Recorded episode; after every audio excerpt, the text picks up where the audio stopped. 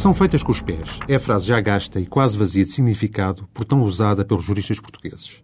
Fazem, contudo, bastantes vezes, ainda com absoluta justeza, parecendo ser esse o caso das recentes e profundas alterações introduzidas no Código de Trabalho que, relembramos, entrou em vigor no dia 17 de fevereiro deste ano.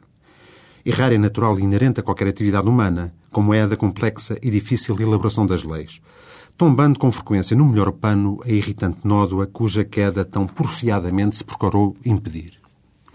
Existe, por isso, a boia salvadora dos legisladores, que são as declarações de retificação, com tempo limite legalmente estabelecido para a sua aparição, 60 dias, e admissíveis exclusivamente para correção de erros materiais provenientes de divergências entre o texto original e o texto impresso de qualquer diploma publicado no Jornal Oficial. Bem tudo isto a propósito da atual polémica ao redor do Código de Trabalho e da posterior retificação a que foi sujeito através da correspondente declaração publicada em 18 de março de 2009 que tem sido considerada por alguns tribunais do trabalho como inconstitucional, por se traduzir numa verdadeira alteração superveniente e substancial do texto legal em questão. Suscitam-se, entre outros, os seguintes problemas. Tendo sido revogada uma série de artigos onde se tipificavam contornações laborais, do novo Código de Trabalho não constam normas sancionatórias idênticas.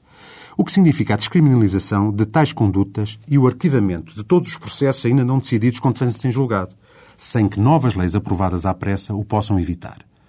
Por outro lado, tendo sido revogada a anterior norma que conferia ao trabalhador ilicitamente despedido pela entidade patronal o direito a optar pelo recebimento de uma indenização, e tendo a vigência e aplicação da atual regra que confere idêntico direito aos empregados, ficado dependente da publicação das alterações ao Código de Processo do Trabalho, que ainda estão no segredo dos deuses, deixam os assalariados que forem despedidos durante este vazio legal, que já leva dois meses e meio de existência, de aparentemente poder reclamar tal indenização. Na Assembleia da República, face a tais dilemas, alguns partidos da oposição apresentam projetos de leis de correção do Código de Trabalho, ao passo que o PS se considera inteiramente satisfeito com aquela declaração retificativa. Que mais irá acontecer?